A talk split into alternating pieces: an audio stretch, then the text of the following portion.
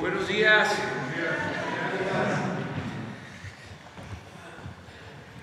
Bueno, para comenzar la conferencia,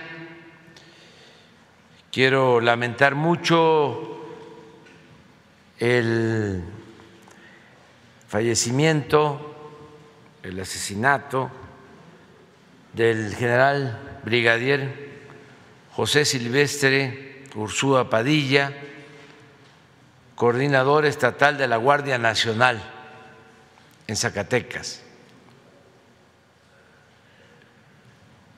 Se decidió llevar a cabo un operativo en el municipio de Pinos, Zacatecas, y él fue encabezando este operativo. Participaron otras autoridades por eh, la demanda ciudadana de secuestros en esa región y de involucramiento también de policías locales, de asociación delictuosa entre delincuencia y eh, policías municipales. Entonces hubo una agresión. Eh,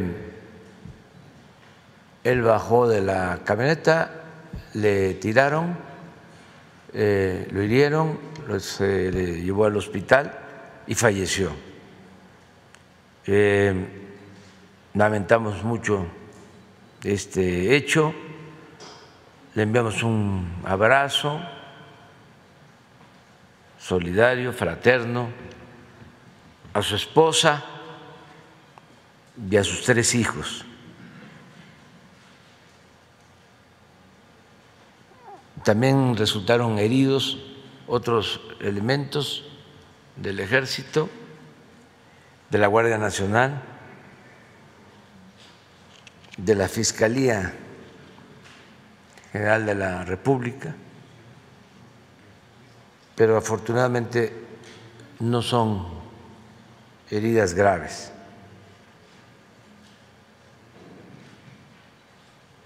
Vamos a continuar.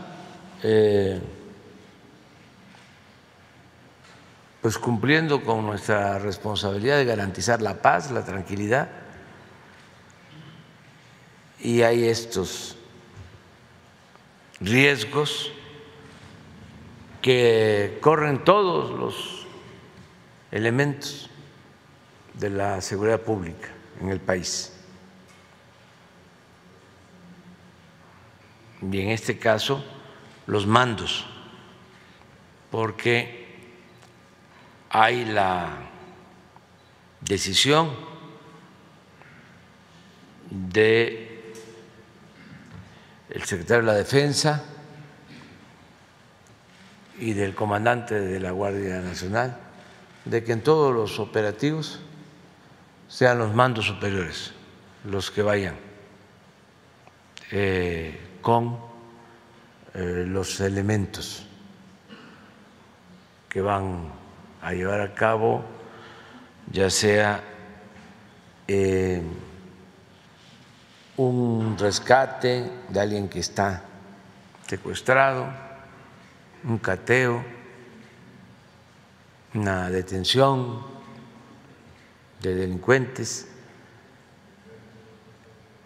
no mandan a la tropa no mandan elementos de la Guardia, van también los oficiales.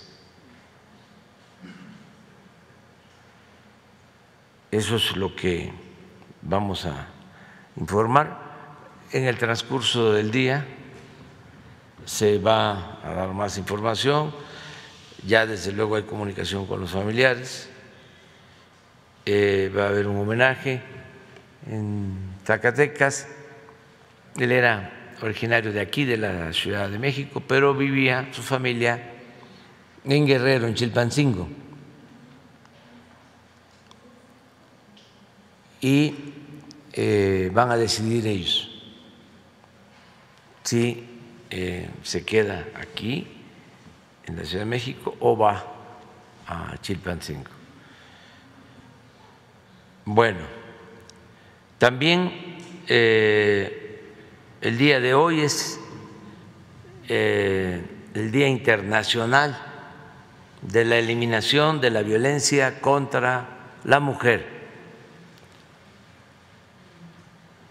Queremos dejar de manifiesto que hemos eh, estado combatiendo los delitos de agresión a mujeres, los feminicidios. Hay un plan con este propósito de eliminar la violencia contra las mujeres y de no permitir la impunidad.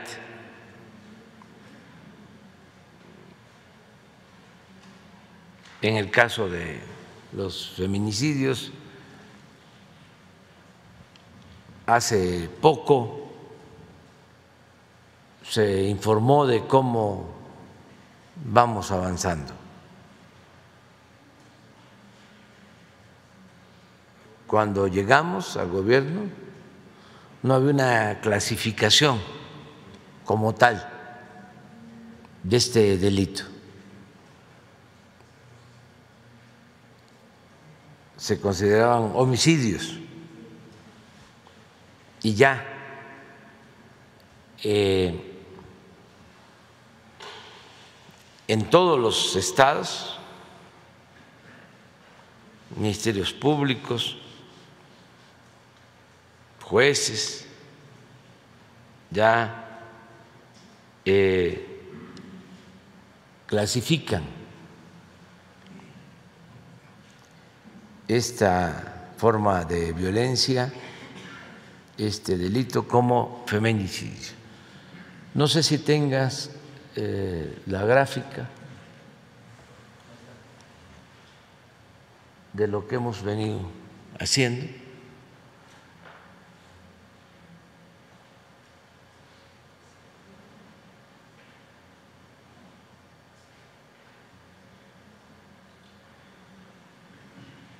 Y vamos a seguir trabajando.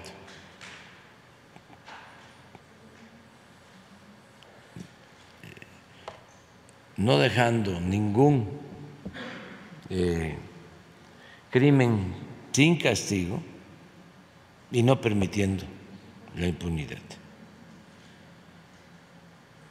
Hoy eh, vamos a recibir aquí en Palacio al presidente Gustavo Petro de Colombia. Ya estuvo con nosotros el miércoles el presidente Bori de Chile, ayer el presidente Lazo de Ecuador y hoy el presidente Bori de Colombia. Perdón, Gustavo Petro. Este a las nueve. De modo que eh, vamos a avanzar, vamos avanzando en las preguntas, respuestas.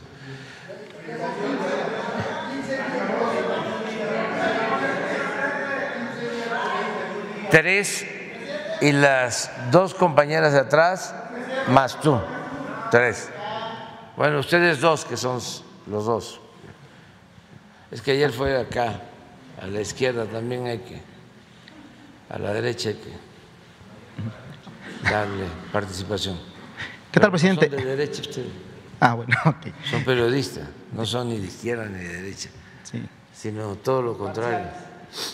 Efectivamente. ¿Qué tal, presidente? Buen día, Carlos Guzmán de Cuatro Media Telecomunicaciones, Ava Noticias de Veracruz. Pues de inicio, eh, eh, ahondar en el tema de lo que pasó allá en Zacatecas. Mencionaba, obviamente, la lamentable noticia del fallecimiento de este general, pero en cuanto a la cuestión del operativo que se tiene allá en, en Zacatecas, ¿se va a reforzar en esta zona o qué es lo que va a acontecer después de este ataque? Porque finalmente fue una afrenta directa en contra del gobierno. Sí, este, ya hay eh, movilización de elementos del ejército desde ayer. ¿Se va a reforzar? Sí, con muchos elementos que se están movilizando hacia la zona para enfrentar a esta banda.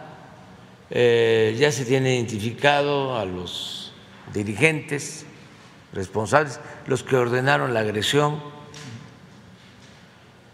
porque también se tienen detenidos en el enfrentamiento. Eh, perdieron la vida eh, uno o dos de los eh, agresores y eh, se detuvieron como a tres, cuatro. Y ya se está este, llevando a cabo la investigación.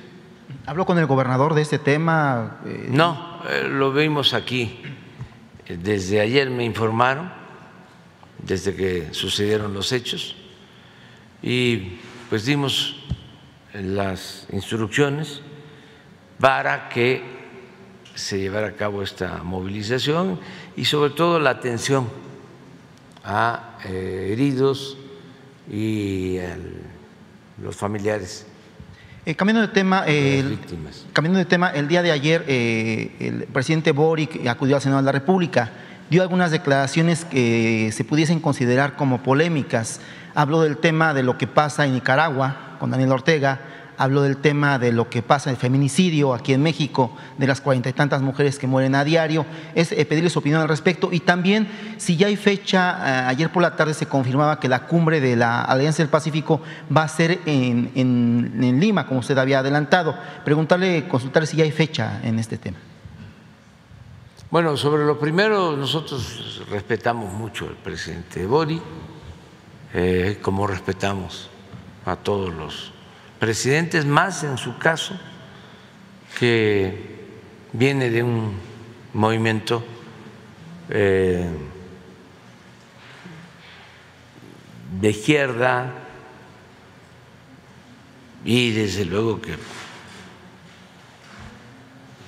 es completamente libre para manifestarse, para expresarse. Eh, acerca de la reunión de la Alianza del Pacífico, estamos en eso. Eh, él va precisamente a platicar con el presidente de Perú, con Pedro Castillo creo que la semana próxima. Yo le pedí que se hicieran ahí consultas que entre ellos para ver qué se resuelve. El presidente Lazo ayer me comentaba que él está dispuesto a ir a, a Perú, que ya lo hizo. Tienen una organización de, de vecinos en América del Sur y le impidieron eh, que él entregara, o mejor dicho, le impidieron al presidente Castillo eh, trasladarse a, a Quito a Venezuela, digo, este, a Ecuador.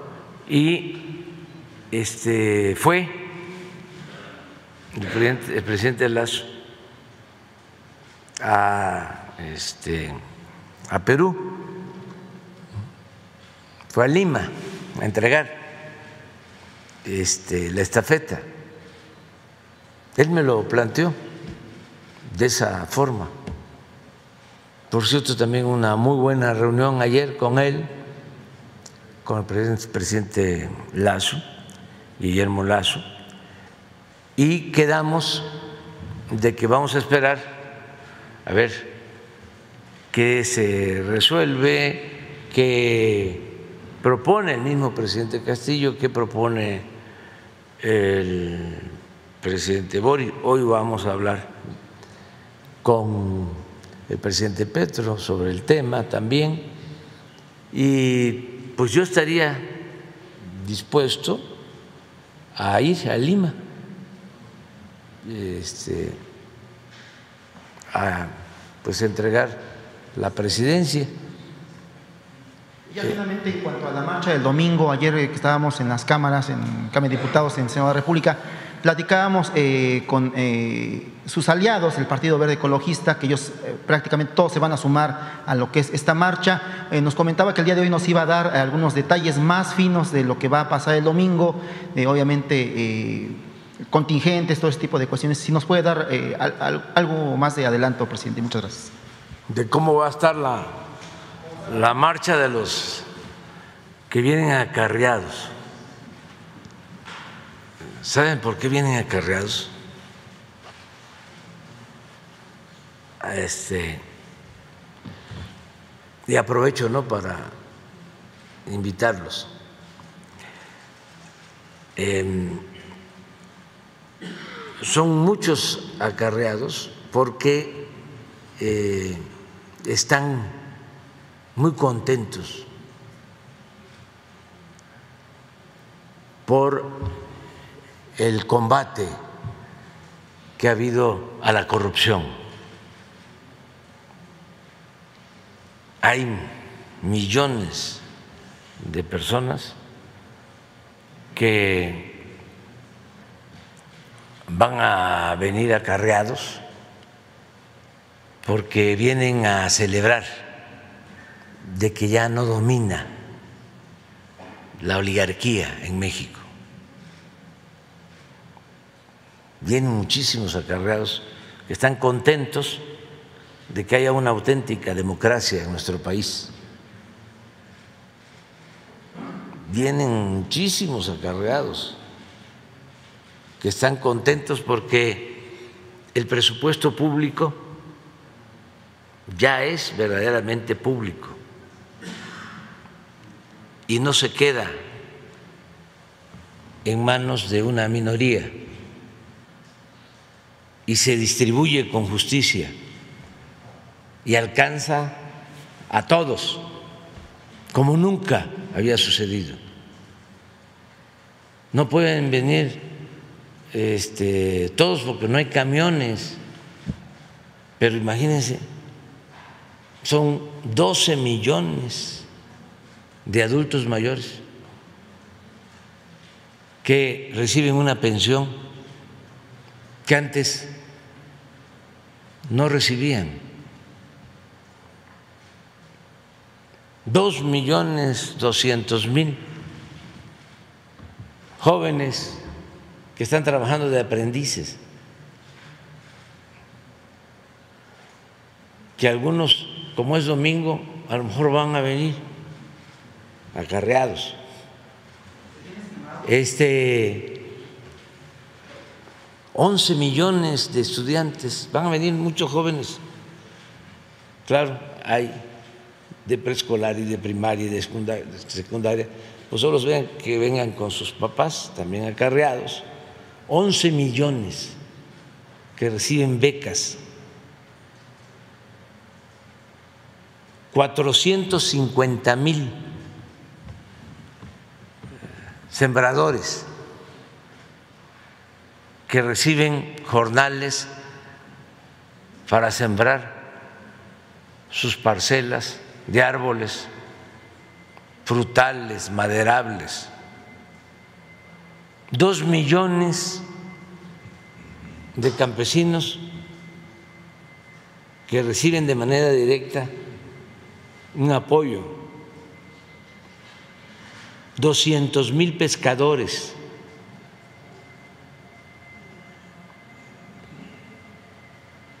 110 mil escuelas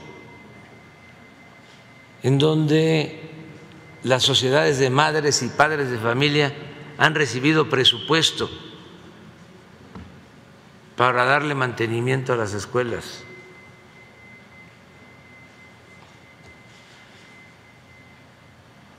Veintiún millones setecientos mil trabajadores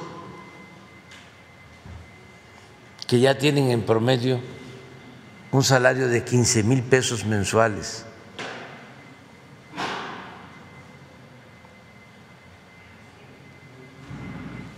Van a venir eh, acarreados eh, empresarios, financieros, porque en el tiempo que llevamos el índice de la bolsa de valores ha aumentado 20%. Van a venir muchísimos acarreados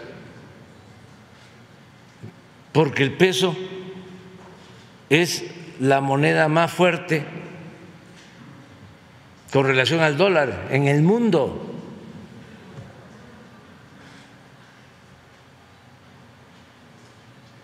Van a venir muchísimos acarreados. Si ya no da tiempo de que haya más acarreados, o mejor dicho, no hay posibilidades de que haya más acarreados, porque no hay camiones. ¿De dónde van a salir tantos camiones? No hay.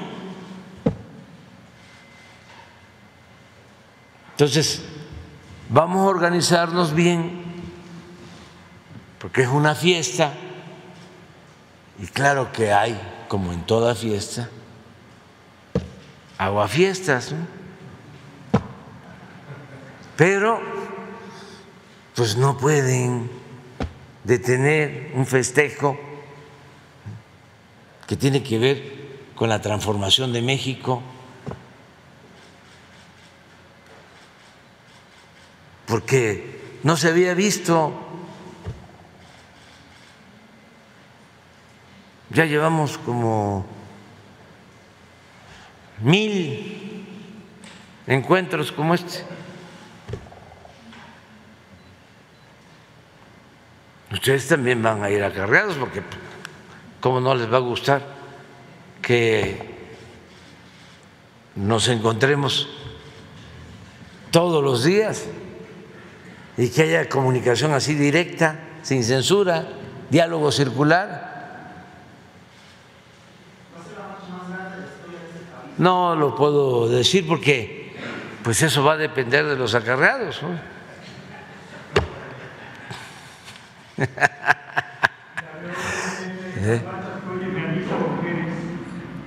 Son bien vistas. Una de las cosas este, que debe celebrarse es que vivimos en plena libertad. Imagínense para que los más destacados y famosos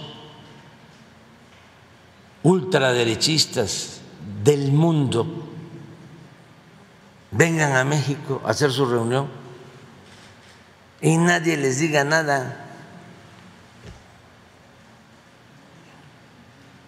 Fíjense qué país vivimos. Con más razón a los opositores o quienes protestan ejerciendo sus derechos en México.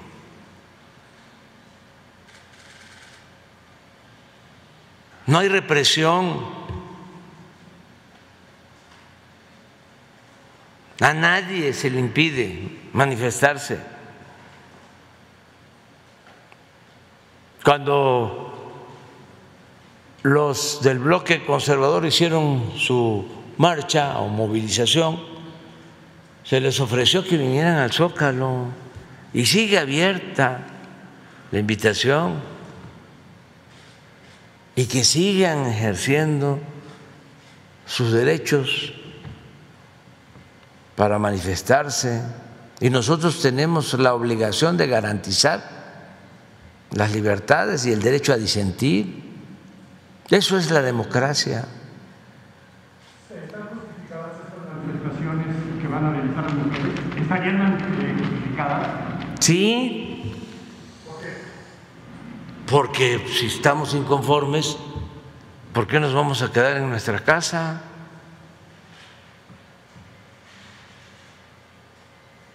Acuérdense lo que decía Hidalgo y lo retomaba Juárez. El pueblo que quiere ser libre lo será. Y la libertad no se implora, se conquista. Hay que luchar. Y no es una vez nada más. Los del bloque opositor tienen que este, seguir activos. Y otra marcha. También todos, y estudiantes y maestros, y obreros y campesinos, con la garantía de que no hay represión.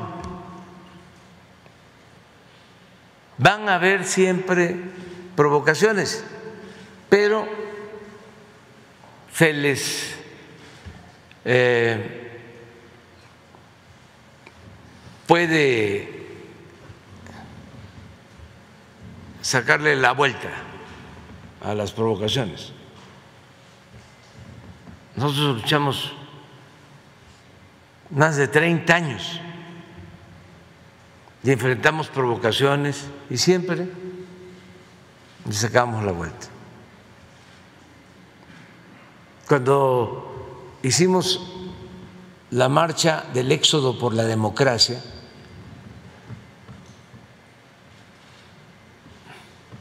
¿1990, 91, esto para los jóvenes. ¿Por qué la hicimos? Porque hubo una elección, nos hicieron un fraude, no querían respetarnos nuestros triunfos por primera vez. Se ganó en Cárdenas, en Macuspana, en Nacajuca, pero fundamentalmente en Cárdenas. Teníamos todos los elementos, todas las pruebas, y no querían reconocer el triunfo. Y había una situación muy tensa, porque lo que querían, porque así era antes, después del fraude venía la macaniza, la represión. Y yo siempre he dicho que un dirigente puede poner en riesgo su vida, pero no está este autorizado a poner en riesgo la vida de los demás.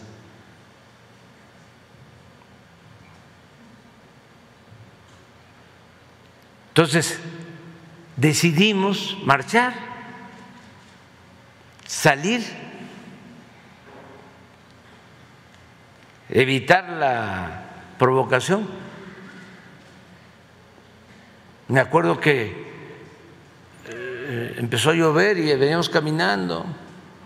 Y los primeros días pues es muy fuerte,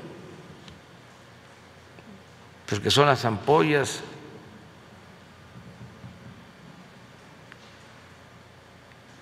Y con lluvia, llevábamos tres días, estábamos pasando Cárdenas, habíamos salido de Villahermosa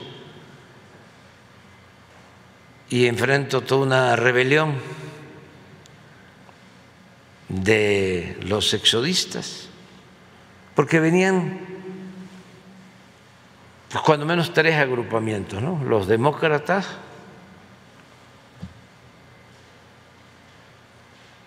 los demócratas religiosos, que estos vienen a defender la democracia o venían a defender la democracia, este, católicos evangélicos, pero en la idea de que es una peregrinación.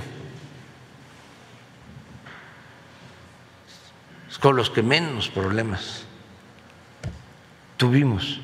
Y luego los jóvenes, demócratas pero rebelde.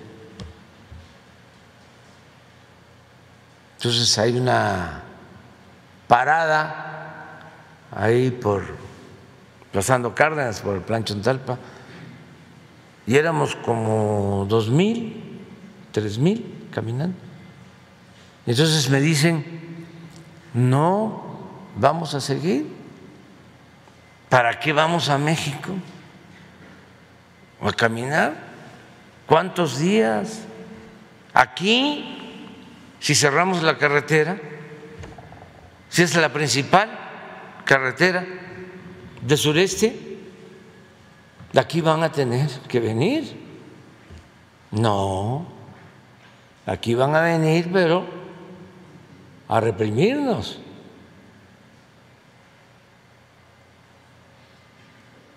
Vamos a seguir caminando.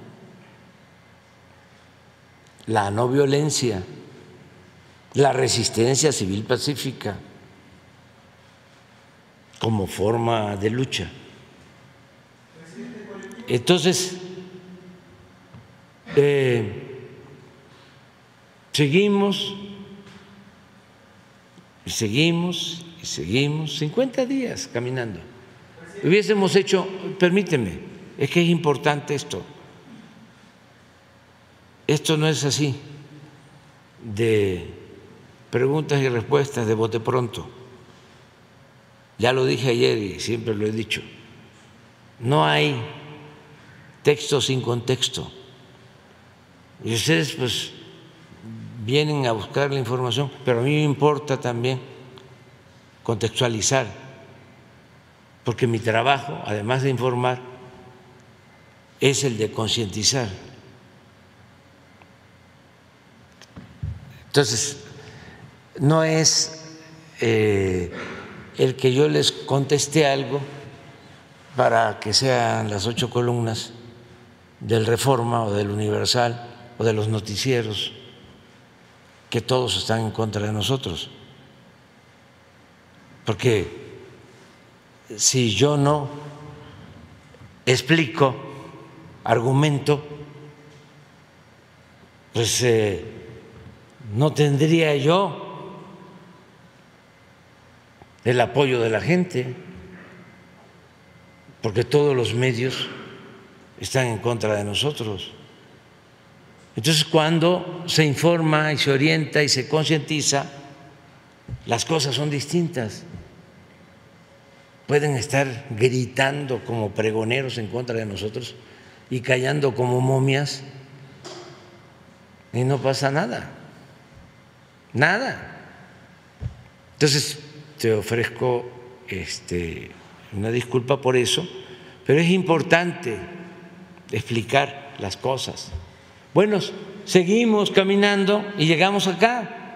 Les decía que hasta íbamos a llegar eh, en menos de 50 días, que caminamos 25, 30 kilómetros diarios, 35.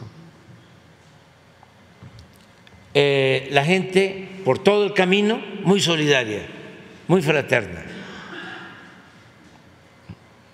Nada más que eh, íbamos a llegar en diciembre. Y entonces por eso tuvimos que dar un rodeo para esperar pues que la gente regresara en enero y llegamos en el 91. Me acompañó, y lo recuerdo con mucho respeto, en un tramo el doctor Salvador Nava, y en otro tramo pues, el ingeniero Cárdenas, Alberto Castillo, doña Rosario. Cuando llegamos aquí al Zócalo, la gente de esta ciudad es excepcional, fraterna, solidaria. Se llenó el Zócalo. Y todavía recuerdo el discurso de doña Rosario de aquel entonces. Entonces, es muy importante la movilización y no caer en provocaciones y no eh, actuar con violencia.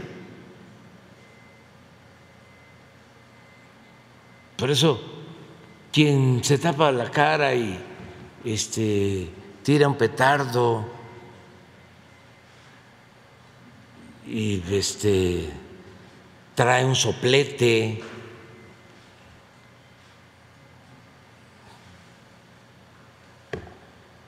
pues ¿qué van a transformar?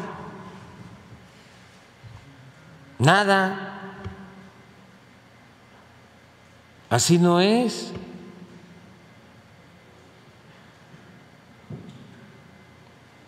Esos no son de izquierda. Dice, ¿son anarquistas? No, no, no, no. Ricardo Flores Magón este, elaboró un plan que es uno de los mejores documentos que se han hecho en la historia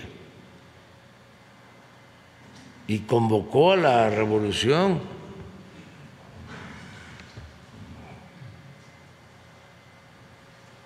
pero este no actuaba así, además no era de derecha, no era conservador. Si Ricardo viviera con nosotros, anduviera.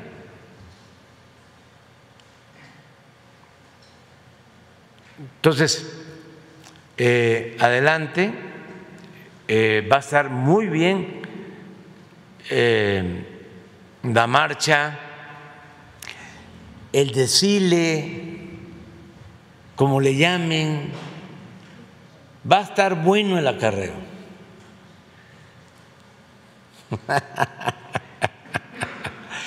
Porque la gente quiere,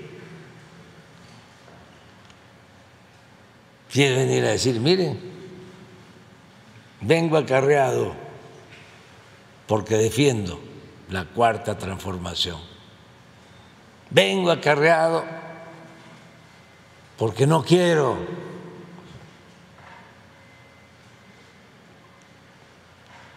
que regrese el régimen de corrupción, de injusticias, de privilegios.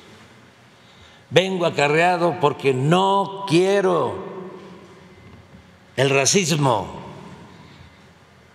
no quiero el clasismo, no quiero la discriminación. Vengo acarreado porque practico el amor al prójimo. Vengo acarreado porque le tengo amor al pueblo. Vengo acarreado porque me siento orgulloso de la grandeza cultural de México. Vengo acarreado porque estoy en contra de la corrupción. Vengo acarreado porque estoy en contra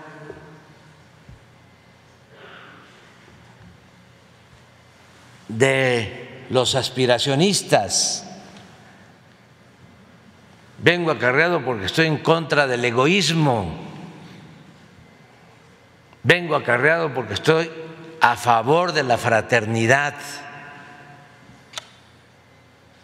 Vengo acarreado porque estoy en contra de las privatizaciones.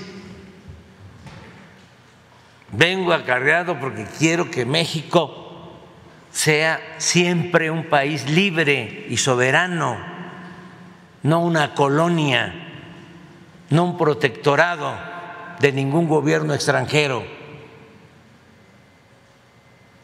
Vengo acarreado porque admiro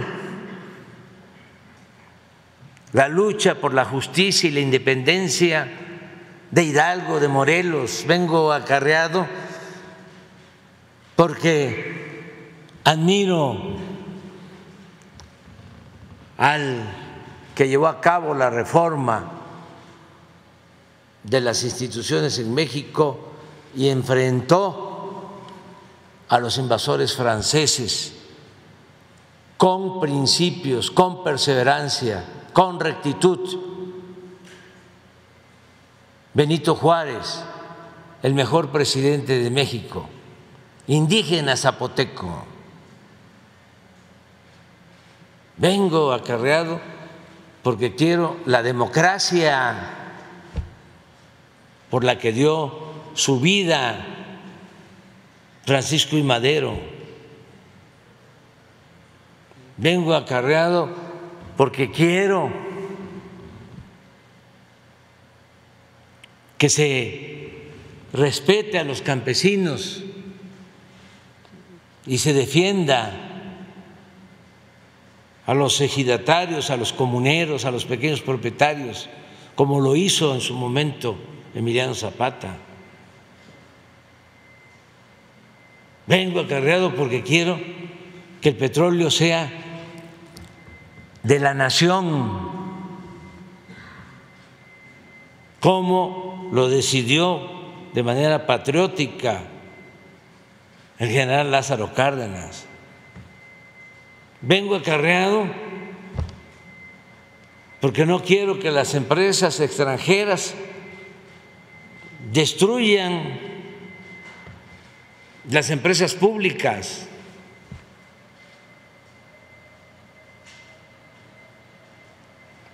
Por eso vengo acarreado. ¿Y cuántos más van a venir? Que tienen algo por lo que están contentos, alegres. Ya vimos la encuesta de ayer, 70%, aún con todo el bombardeo del conservadurismo, y ahora no solo de los medios nacionales, con honrosas excepciones, ahora hasta pasquines famosos como el New York Times, el Washington Post, panfletos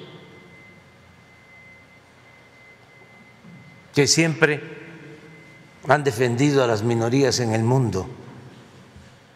Nunca, jamás han defendido a los pueblos y mucho menos a los miles de millones de pobres de la tierra. Es un timbre de orgullo que esos medios nos calumnien.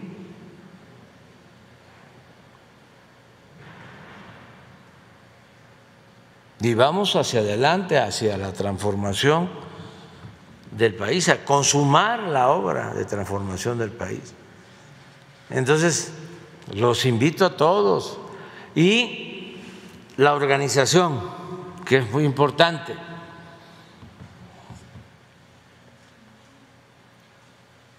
Va un contingente adelante, eh, yo voy a encabezar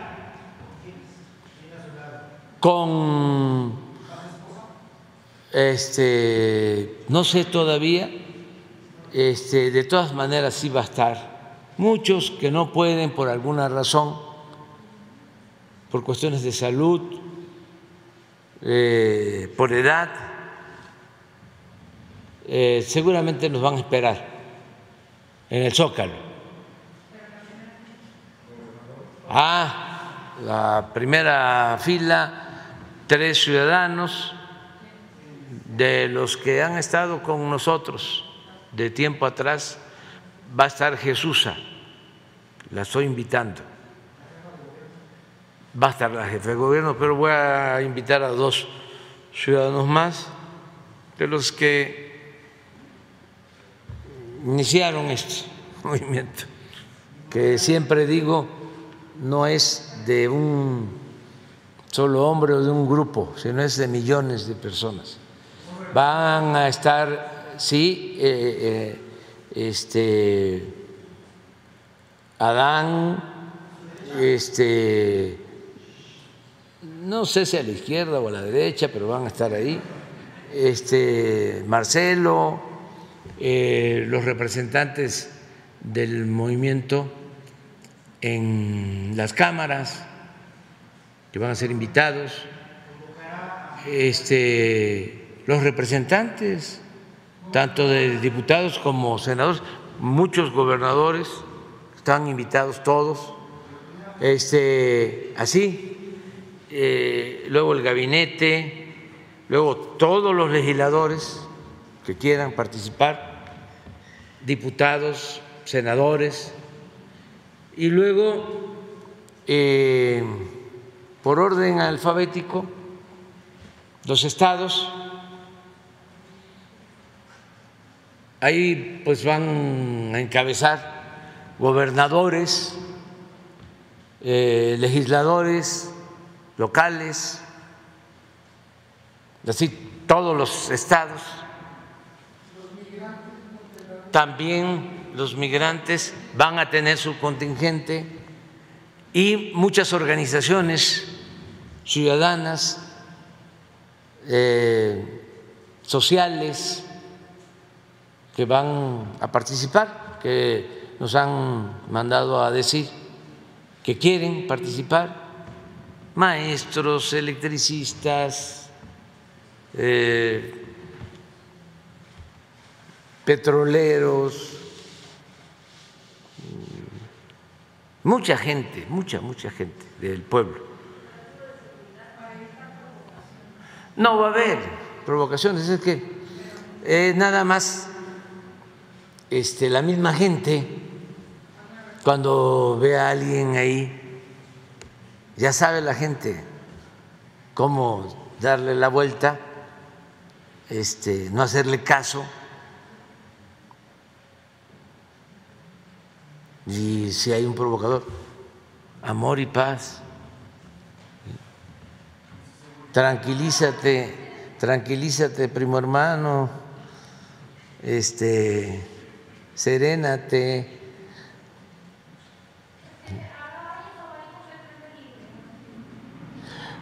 Nos vamos a organizar porque si no, no vamos a caminar. Este, tiene que ser así y ya se está viendo de que como es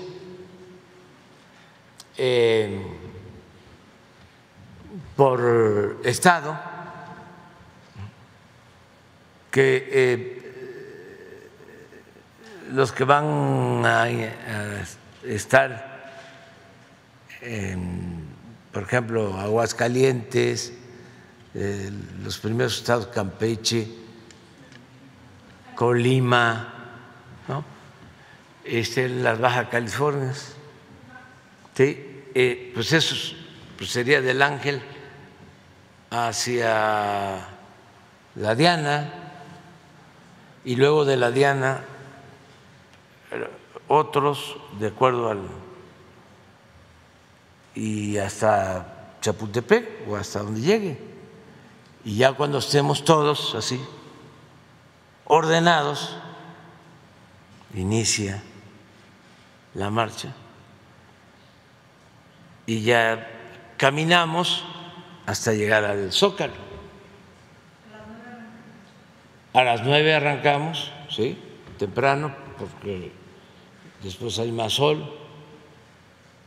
Este, y hay quienes este, están grandes, pero quieren caminar, o sea, ya. Sí, cuarta, transformación. Siempre las marchas, presidente, tenían una consigna contra los grandes poderes, contra la oligarquía, como lo ha señalado. ¿Hay algo que contradiga la cuarta transformación que pudiese ser señalado mencionado? Eso se le deja a la gente, pero es eh, la celebración de la cuarta transformación. Eh, el avance en la transformación de México. La marcha del silencio tuvo un millón de personas que se dice, yo estuve ahí presente, asistieron eh, con usted acompañando al presidente. ¿Considera que ese volumen de población puede ser más ahora? No sé, pero no sé, pero sí invito a todos Invito a todo el pueblo, todos los que puedan también, este, asistir, porque sí es eh, un hecho histórico. No hay este, gasto, cada quien se paga sus gastos,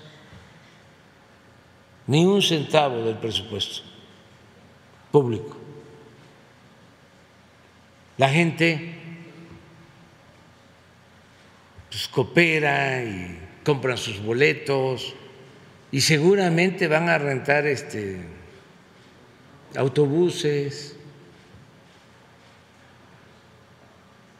Pero del presupuesto ni un centavo. ¿Ingresa por madero usted, señor presidente? Sí, por madero. Por madero. Y este y ahí les esperamos a todos. Muy bien, vamos. Buenos días, señor presidente. Eduardo Esquivel Ancona, SDP Noticias. Quiero preguntarle acerca de la venta de Banamex. La primera pregunta es, bueno, sobre ese tema, es hace unos días eh, Citigroup compró una licencia eh, para operar en México a Duche Bank, que también opera en México, y quisiera saber, ¿pagaron impuestos eh, tanto el comprador como el, como el, el, que hizo la venta? Eh, ¿Estos dos bancos pagaron los impuestos correspondientes? Esa sería, este, ¿y qué le parece, que, este, qué opinión le merece que Carlos Slim ya no vaya por la puja en la compra de Banamex. Y, la, y en este mismo tema, este, ayer le a, a, a eh, le, le, negaron un amparo con su, este, con su conflicto que tiene con oceanografía. Esto no impedirá la venta de, de Banamex? Esas serían las preguntas. No, este, yo creo que sigue el proceso adelante.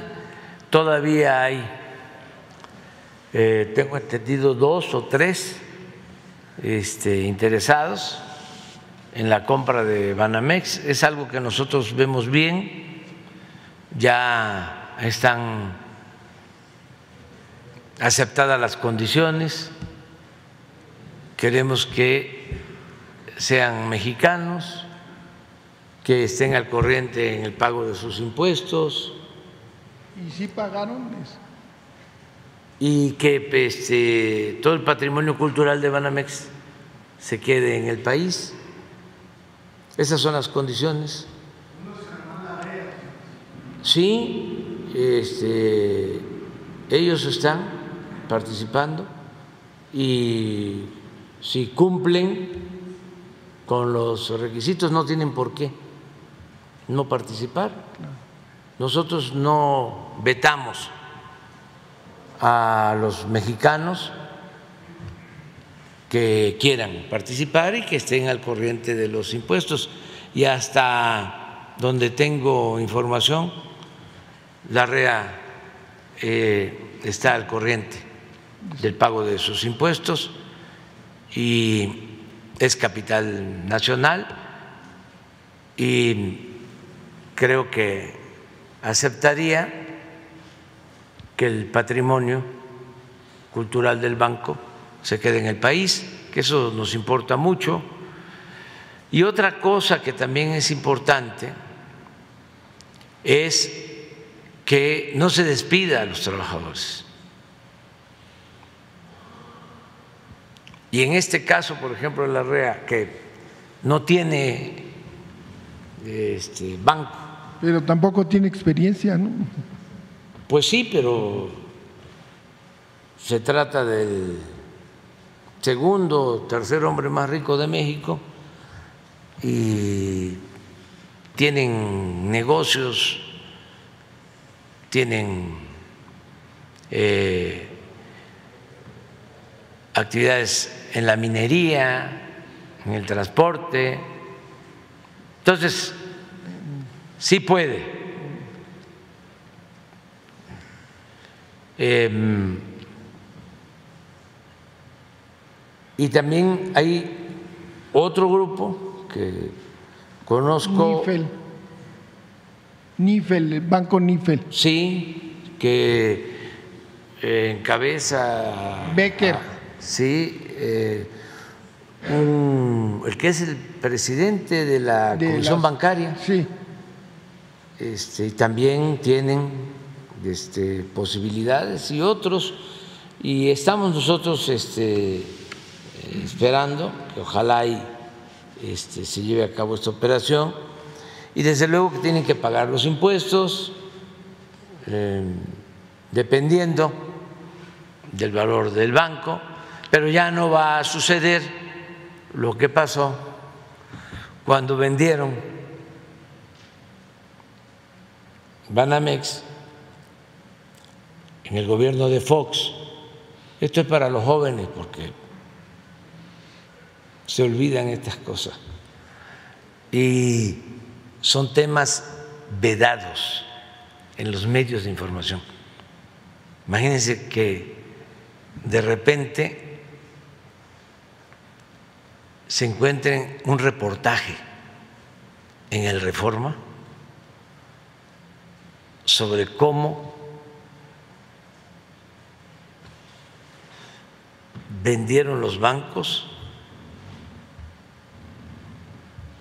y luego cómo los rescataron y cómo de nuevo los volvieron a vender y cuánto nos costó. Nada más para que los jóvenes sepan, aunque algunos este, no quieren que yo esté hablando de estos temas, nos tardemos tanto. Eh, Banamex, que se había nacionalizado, se volvió a entregar a particulares.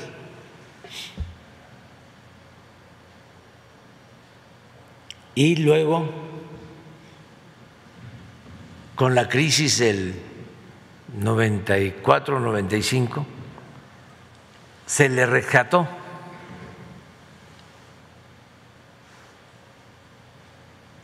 con dinero público.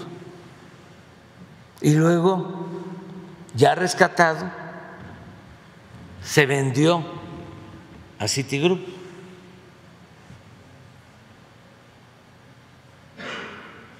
tenían que haber pagado de impuestos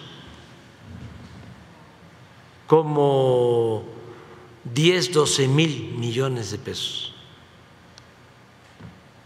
y no pagaron ni un centavo.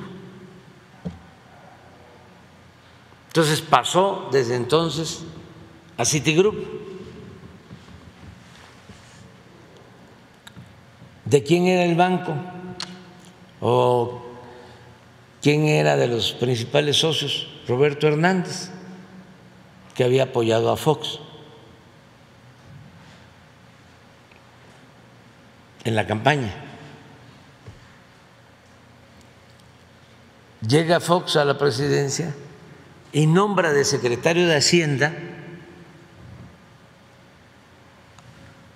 a Gil Díaz, que había trabajado, que había estado de empleado de Roberto Hernández.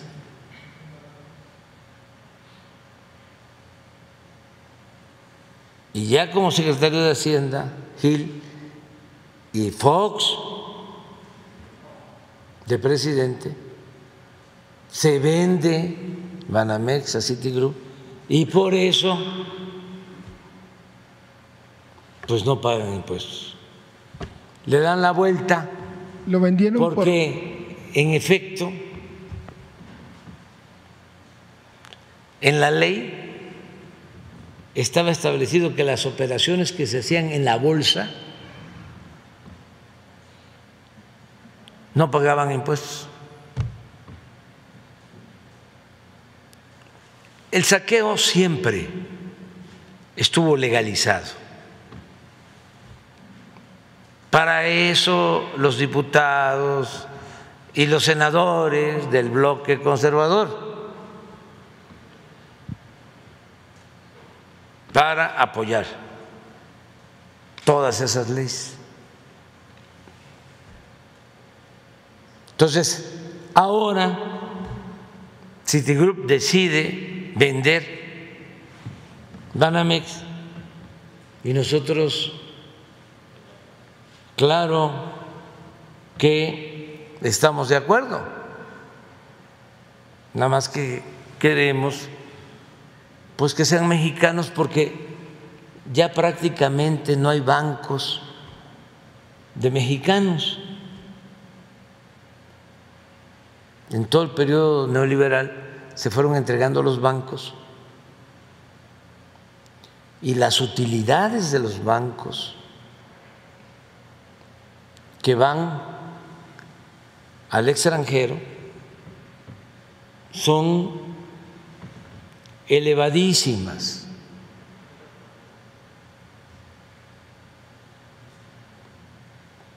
Es de los negocios, si no es el negocio más jugoso.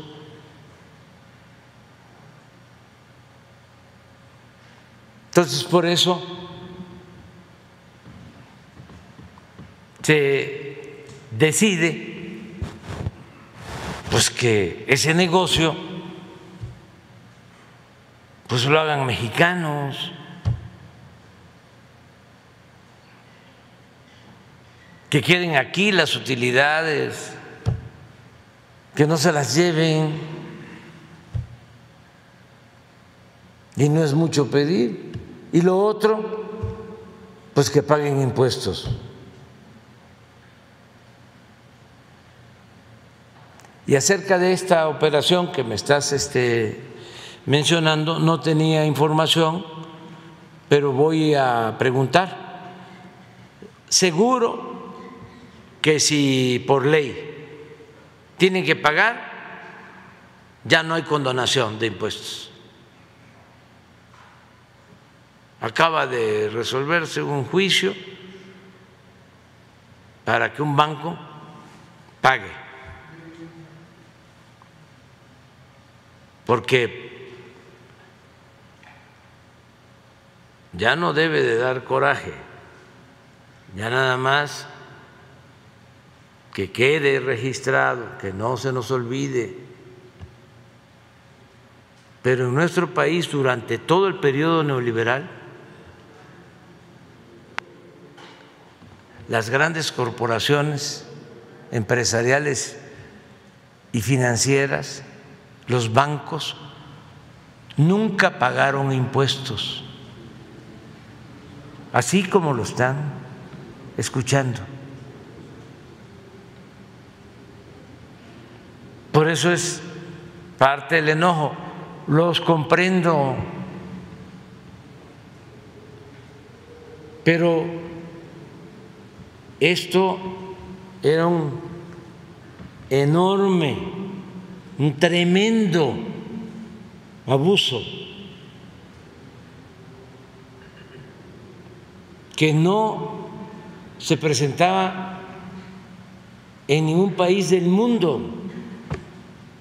Ya ven cómo les gusta a los tecnócratas eh, hablar sobre la globalidad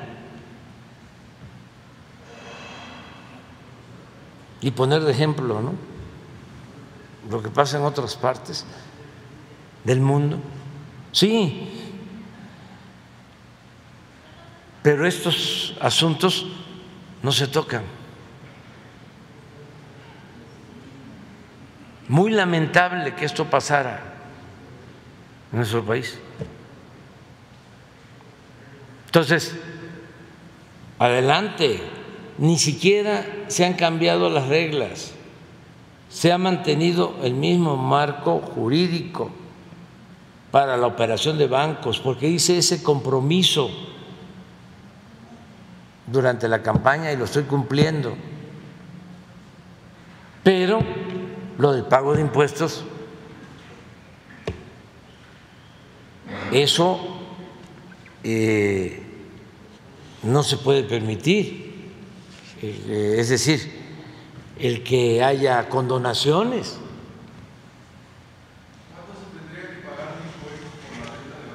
Como ocho o diez mil millones aproximados.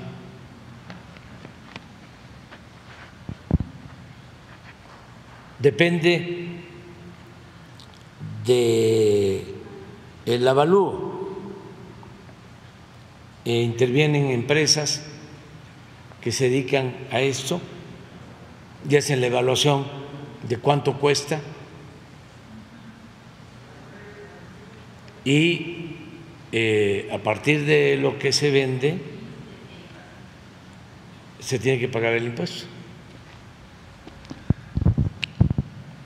En una segunda pregunta, señor presidente, eh, la semana pasada el Fondo Monetario Internacional le concedió un, crédito eh, a, México porque las finanzas públicas de México están muy bien, están, hay una, están sanas, este, hay una disciplina fiscal, hay, entonces se le concedió un crédito por 50 mil millones de, dólares.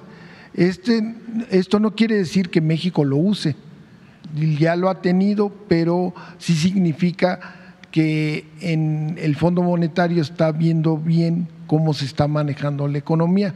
Y, lo que le quisiera preguntar, si algo se puede, ¿Han pensado en llegar a usar este crédito por 50 mil millones de dólares? No, no, hay eh, para México eh, una autorización de crédito. Desde hace algún tiempo. Y no se usa. Si se necesitara, pues este, se tiene posibilidad de usarse, pero para que se tenga una idea de cómo están nuestras finanzas.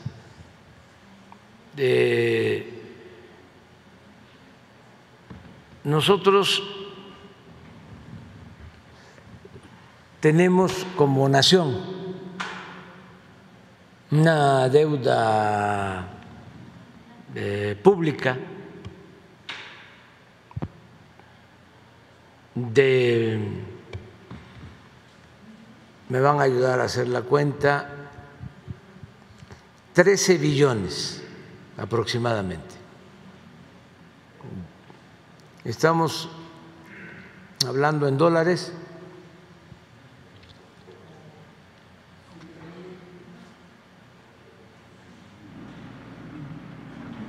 como 7 mil millones de dólares. Y las reservas del Banco de México. Casi 200 mil millones de dólares. 200 mil millones de dólares. A ver, vamos otra vez. Las reservas sí son 200 mil millones de dólares. A ver. Y la deuda en pesos son 13 billones 200 mil. ¿Cuánto es en dólares? 13 billones 200 mil. Ponlo a 19.38. ¿eh?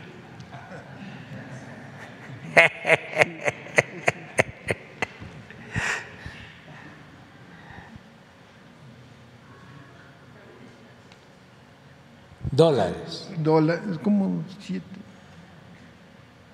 siete, como más o menos, como, como siete mil. ¿Qué? ¿Cuánto? De dólares.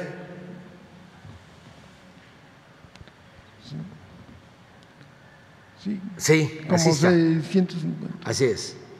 Sí, millones de dólares. sí. El presupuesto nuestro es de siete, no, ocho ya billones de pesos. Sí. Entonces, tenemos nosotros, tenemos este, suficientes recursos en reservas para eh, poder enfrentar cualquier eh, emergencia económica. No eh, tenemos problemas. No habría necesidad de usar ese No. crédito, No, para nada. pero es como un seguro por si Sí, algún- alguna es, contingente. algo que da este, tranquilidad a inversionistas, a este, quienes invierten en México, saben pues que, este, que no hay ningún problema en nuestro país, en lo financiero. Estamos muy bien. Y ya finalmente, ¿en ¿qué opinión le merece el, eh, el INEGI? Sacó hoy el Producto Interno Bruto del tercer trimestre y da del dos pun- un crecimiento en los nueve meses que van del año de 2.8%. Este, Vamos a crecer no, más. eh, y, pero esto habla, el Fondo Monetario, otra vez volviendo al fondo, había dicho que el 1.5, o que no llegaba al 2, este, y el, inclusive hasta el Banco de México lo hizo más pequeño. Entonces estas sí son, yo creo que son buenas noticias. Muy buenas para la- noticias. La economía está creciendo, está creciendo bien, este, por arriba de lo estimado. Y hay crecimiento económico y lo más importante es que hay bienestar, porque crecimiento no eh, es lo fundamental no es el parámetro fundamental, porque puede haber crecimiento económico, pero que llega a pocas personas. Sí, sí, sí, sí, va a crecer al 3 y espero mínimo lo mismo de una vez este, lo digo, para 23 y 24.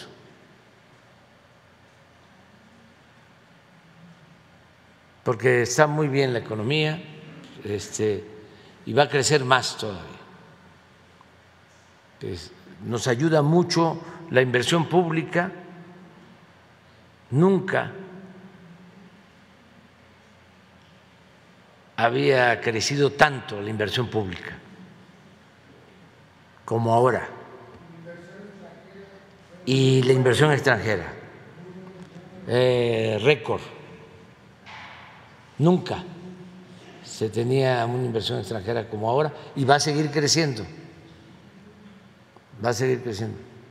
Por eso eh, nuestro reconocimiento al presidente Trump, porque en su momento eh, aceptó que continuara el tratado. Es que eso nos ayuda mucho, mucho, mucho, mucho. Y mi reconocimiento al presidente Biden porque él también ha impulsado eh, el tratado con la integración de México, de Canadá, de Estados Unidos. El presidente Biden, lo voy a decir el domingo, es un estadista y es amigo de México. Y hablo del presidente Trump y del presidente Biden porque nosotros no tenemos por qué pelearnos.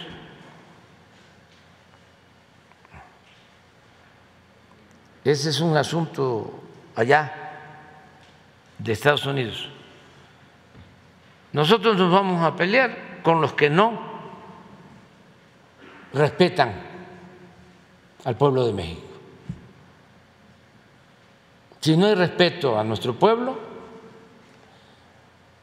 no es que los vamos a insultar, no.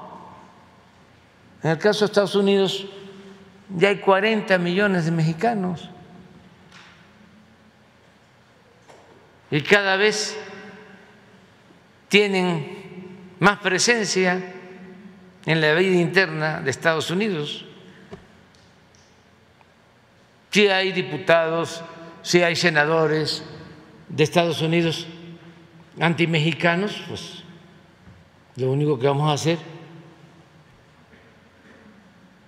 es recordar aquello de que el que no quiere a su patria, no quiere a su madre. Lo que dice la canción de Rubén Blade. Entonces, mientras no se metan con nuestro pueblo, mientras este, no eh, infrinjan los principios de independencia y de soberanía, ningún problema. Y en el caso del presidente de Trump, fue difícil al principio, luego muy bien, muy bien. Yo tengo una carta del presidente Trump en donde por primera vez reconoce que los migrantes tienen que ir a Estados Unidos por necesidad y no por gusto. Una carta que me envía, que la celebré. Por eso, por primera vez, y también su discurso en la Casa Blanca, en nuestro encuentro, haciéndole un reconocimiento a los mexicanos, fue borrar todo lo que había expresado, mal asesorado sobre los mexicanos. Pero ese discurso es un reconocimiento a que los mexicanos que viven, trabajan en Estados Unidos, contribuyen al desarrollo de esa gran nación y hacer que el presidente ¿Cuántas veces aquí les he dicho que empieza la plática, además siempre muy afectuoso, diciendo, recuerde que nuestro trato se da en un pie de igualdad. Siempre. Y pues ahí están los hechos. No eh, ha construido ni un metro de muro. Todos los otros presidentes de Estados Unidos se dedicaban a construir tramos desde el finado Bush.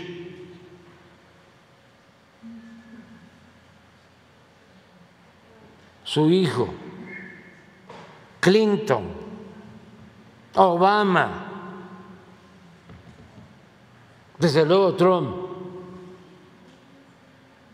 Biden, no. Vayan un gobernador que este,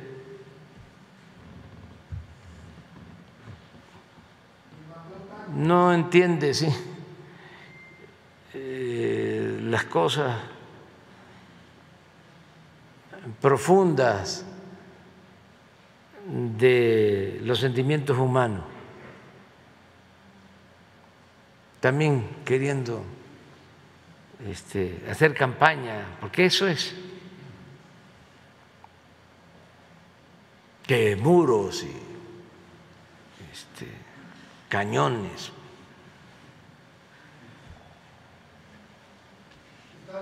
Nosotros queremos una relación buena, de amistad, de cooperación, de paz, pero todo eso no, todas esas balandronadas no les ayudan y cada vez menos, cada vez menos. Entonces vamos muy bien, esa relación con Estados Unidos nos ha ayudado bastante. Eh, México es de los países eh, preferidos en el mundo para la inversión extranjera. Tiene condiciones inmejorables.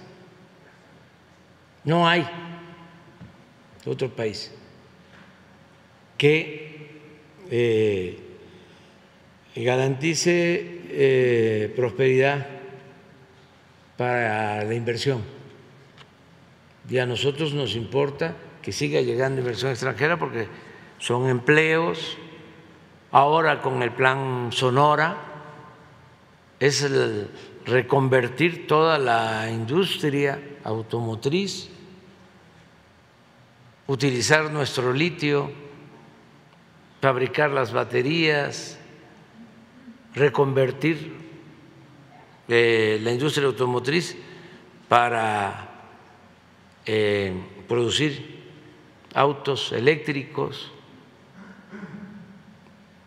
No nos va a tocar a nosotros ya o a mi gobierno, pero vamos a dejar sentadas las bases hacia adelante.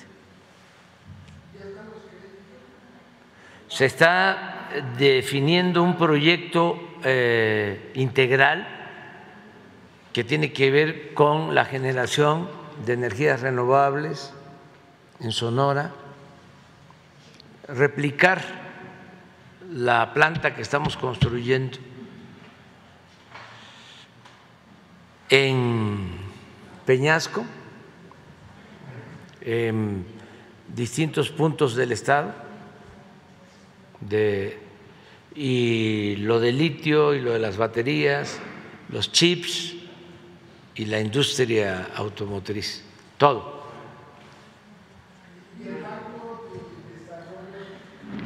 Eh, que América del Norte no podrá participar? Es una opción, es una opción, porque este, se va a requerir financiamiento. Tiene que ser una eh, asociación pública privada. Em, desde luego, lo que tiene que ver con el litio es México, es la nación, eh, pero la industria sí es inversión privada, la industria automotriz y eh, fundamentalmente eh, inversión de Canadá y Estados Unidos. Esto se va a dar, lo del Plan Sonora, en el marco del tratado. Voy a aprovechar, que ya me voy a ir, va a llegar el presidente Petro, voy a aprovechar para darles una noticia. Este, nos va a visitar el presidente Biden va a ser el 7 y 8, lunes y martes de enero. A ver si es 7 o es 8 el lunes. ¿Ah? ¿El lunes es?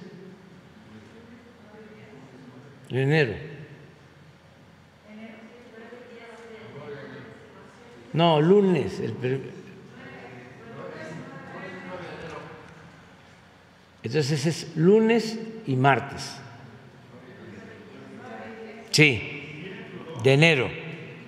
Vienen los dos, pero se está este, planteando que haya primero una reunión bilateral, puede ser con Estados Unidos, que son los que están eh, pidiendo esta reunión, y luego antes y luego eh, es seguro que se dé otra bilateral con Canadá, ¿sí? Y luego ya la cumbre. Aquí. La sede va a ser la Ciudad de México y también este como es un avión muy grande el del presidente pues va a bajar en el aeropuerto Felipe Ángeles. Sí. Este, el aeropuerto de la Ciudad de México tiene también capacidad, pero eh, ahora están escogiendo los jefes de Estado, presidentes, llegar al aeropuerto Felipe Ángeles. En los mismos días van a estar Creo que el lunes, martes, no sé si se van a quedar otro día. Ya se están viendo las agendas.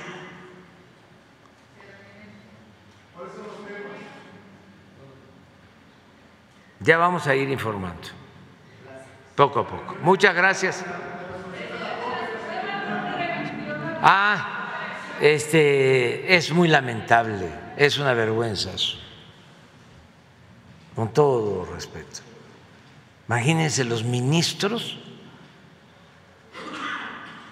protegiendo a defraudadores fiscales y a factureros. Aunque digan lo que digan, es proteger a los de arriba a los potentados, a la delincuencia de cuello blanco.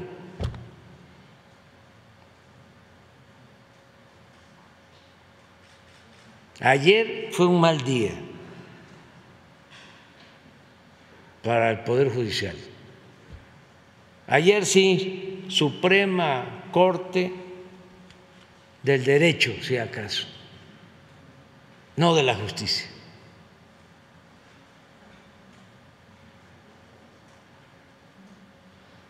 No es posible eso.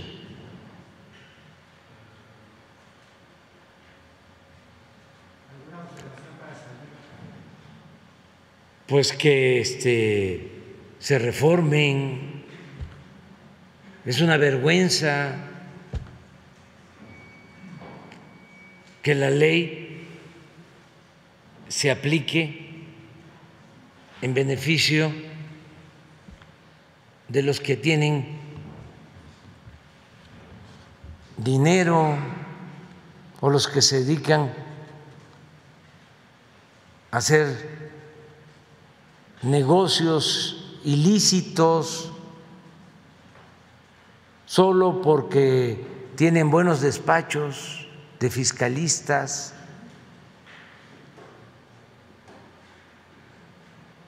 ¿Y el pueblo? ¿Qué significa eso que hicieron? Que de una u otra manera le dan impunidad a los que defraudan la hacienda pública. Y defraudar la hacienda pública es defraudar al pueblo.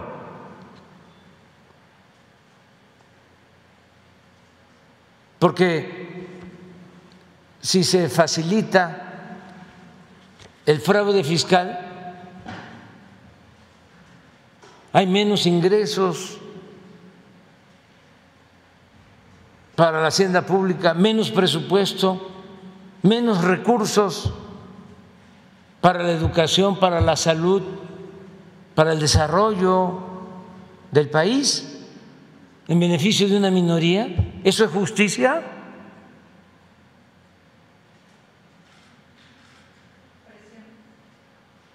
Sí, muchas presiones, desde luego, porque ¿cómo se van a atrever a eso? Ahora resulta de que este quien eh, hace operaciones ilícitas en lo fiscal tiene protección. La denuncia, denuncia pública y este, seguir señalando de que no hay todavía una verdadera impartición de justicia.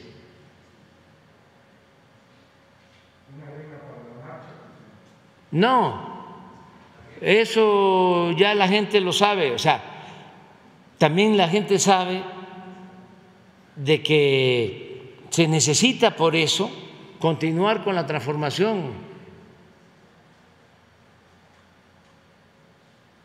porque estamos hablando de siglos de ese comportamiento faccioso siglos en que las instituciones al servicio de las minorías, siglos de que solo se castiga al que no tiene con qué comprar la inocencia, siglos. Y se ha ido avanzando mucho, pero falta. Por eso es importante lo que está sucediendo. Hay quienes quieren el retroceso, retrogradar, que siga lo mismo de antes. Afortunadamente ya la mayoría de los mexicanos quiere un cambio verdadero, no simulación, no gatopardismo eso de que en apariencia las cosas cambian para seguir igual. No. Hechos. Increíble. Solo dos mujeres. Por eso hay que seguir impulsando las, las, la participación de las mujeres. Mujer más trabajadora, con más convicciones, más definida, más honrada que los hombres. Dos mujeres fueron las que votaron, dos o tres mujeres.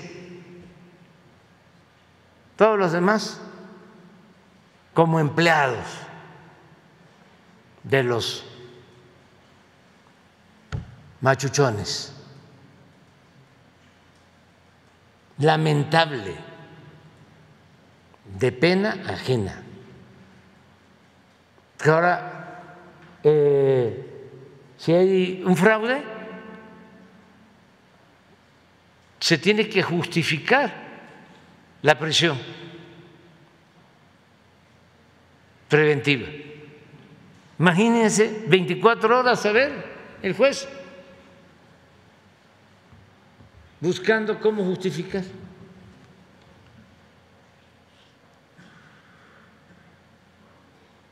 Nada,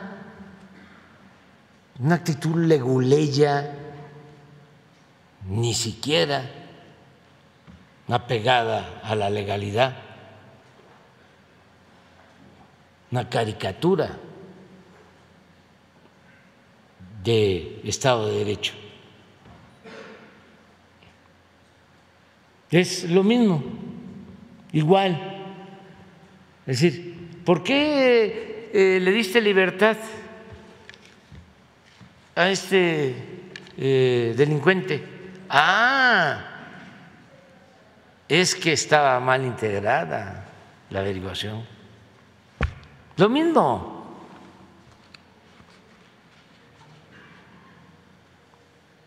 Oye, ¿y por qué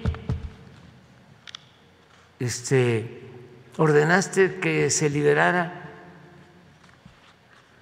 a las siete de la mañana del sábado? ¿Por qué no lo hiciste el viernes a las 7 de la mañana o el lunes o el jueves. Ah, ¿por qué lo hacen el sábado? Porque no da tiempo de empezar a pedir información en estados sobre antecedentes penales. No da tiempo y además el juez 24 horas. Si no, atente a las consecuencias. Ya les tengo dicho en la Secretaría de Seguridad Pública que si se trata a todas luces de un hecho de corrupción, que aguanten.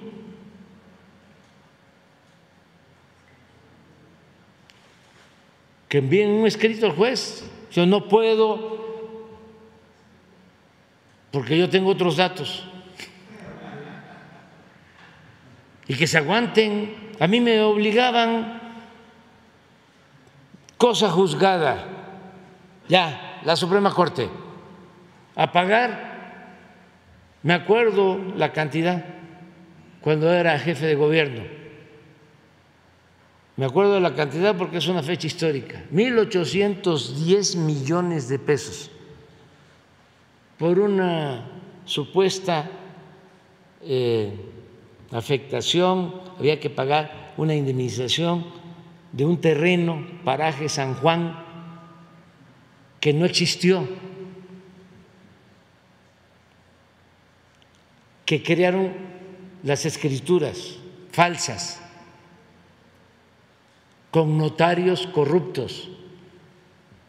y fue avanzando el juicio y como había contubernio con el gobierno, nunca se defendió el caso hasta que llegó a la corte y ya me ordenan, o paga o le destituimos. Destituyanme, pero no voy a pagar eso. Y se demostró de que era un fraude.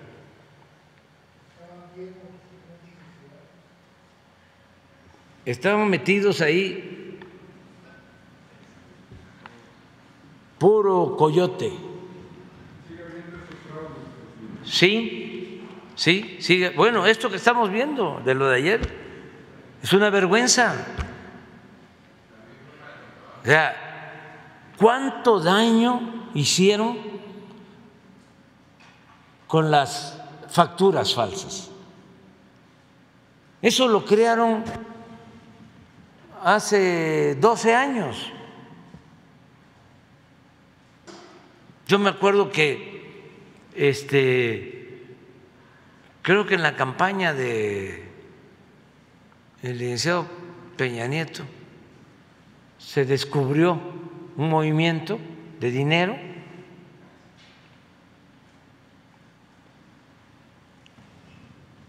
eh, de un depósito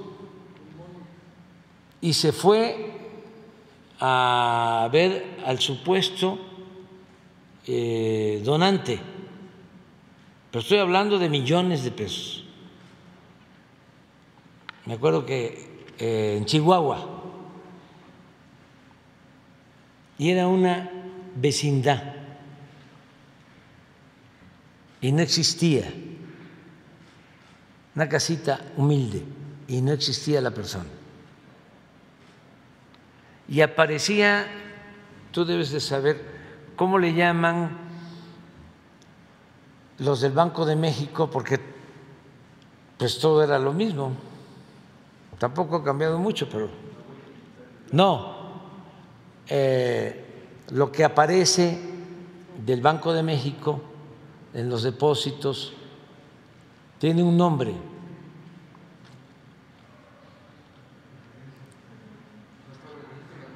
Es un registro de transferencia, pero tiene un nombre.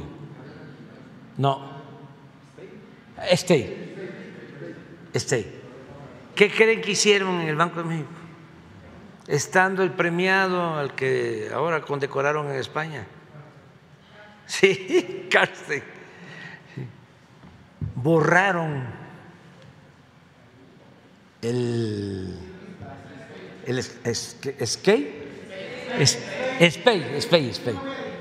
Le voy a decir, lo borraron. Lo borraron.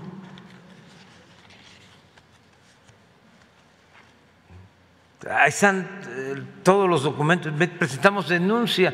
Fue eh, aquello, pues todos los que defienden el INE, ¿no? Que hablábamos de que pues había dinero ilegal y mucho dinero que habían rebasado los topes de campaña con mucho y este y resolvieron de que no que los que habían rebasado el tope de campaña hayamos sido nosotros. Así está en la elección del 12. Entonces, una vergüenza, después pues ya sale lo de Odebrecht, ¿no? Y ya todo lo que sabemos. Pero ¿se acuerdan en el 2006? Lo mismo. Les comentaba de que habían más este, boletas o menos boletas y una magistrada del Tribunal Electoral que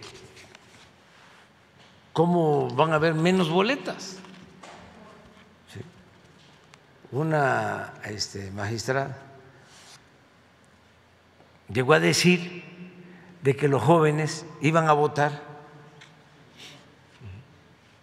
pero no depositaban la boleta, sino se la llevaban de recuerdo. Entonces muchos jóvenes llevaban sus boletas de recuerdo. Así está. Esos eran los fraudes, pero de distintas formas, de distintas maneras eran los fraudes. Pero ahora sí ya nos vamos a recibir. ¿Cuál es el plan para combatir la violencia contra las mujeres? ¿Cómo? ¿Cuál es el plan para combatir la violencia contra las mujeres que sigue aumentando pese a la cifra que nos mostró?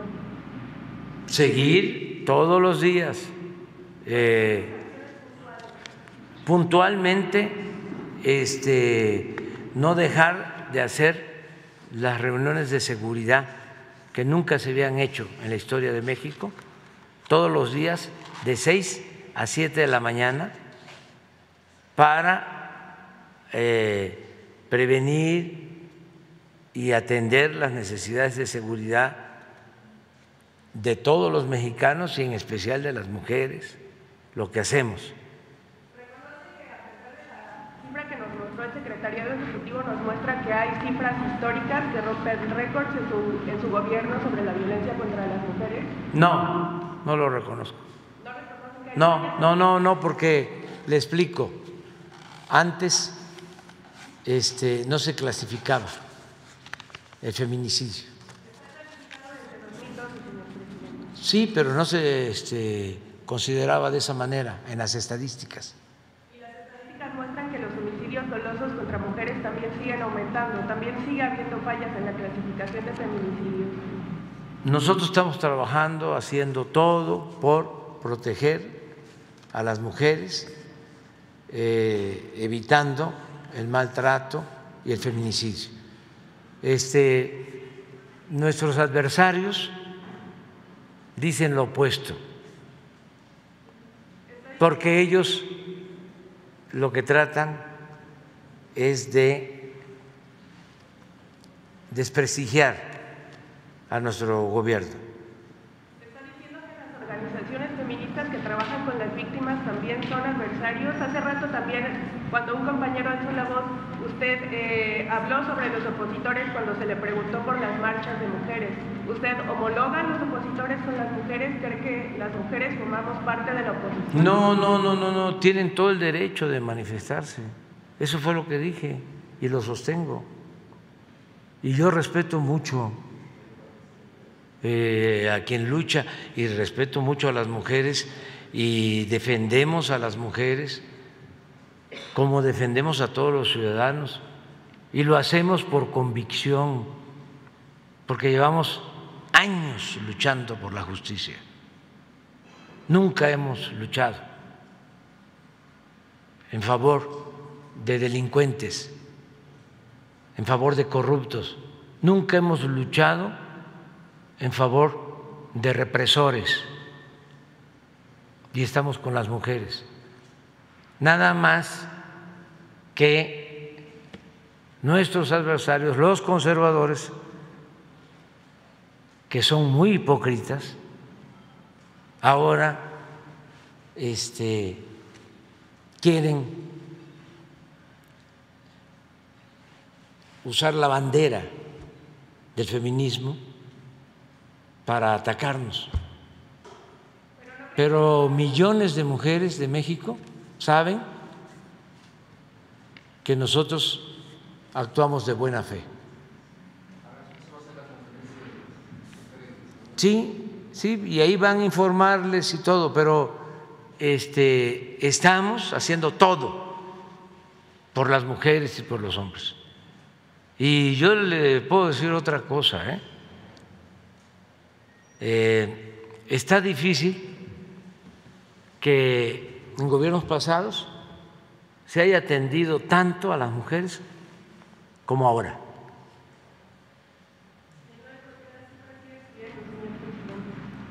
Pues depende de qué cifra. No, esta es la que tenemos nosotros. Y al contrario, va bajando la cifra de feminicidios Esto lo acabamos de dar a conocer.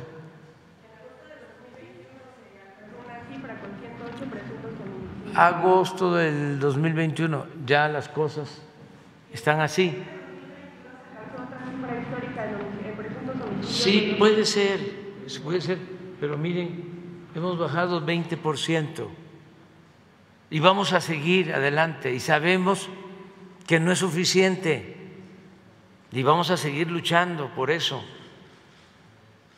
para que no se violen los derechos de las mujeres y de ningún mexicano. Y este, no somos autoritarios ni somos represores. Estamos luchando desde hace décadas. No somos fifís.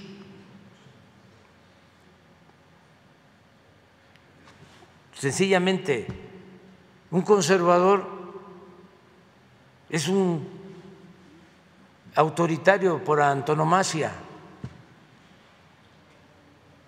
y muy hipócrita. Y esos también no tienen principios y no tienen ideales y utilizan cualquier causa justa que pueda perjudicarnos incluso mintiendo y calumniando, porque son también muy inmorales.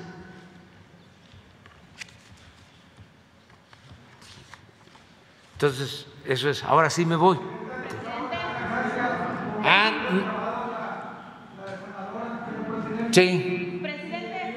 Nada más, no vaya a ser que este, no participen, ¿eh? porque vamos a pasar lista.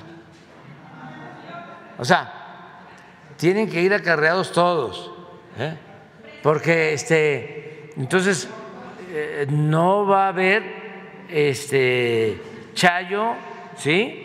Si no van, y tampoco va a haber este, frutzi, ni va a haber torta. ¿eh?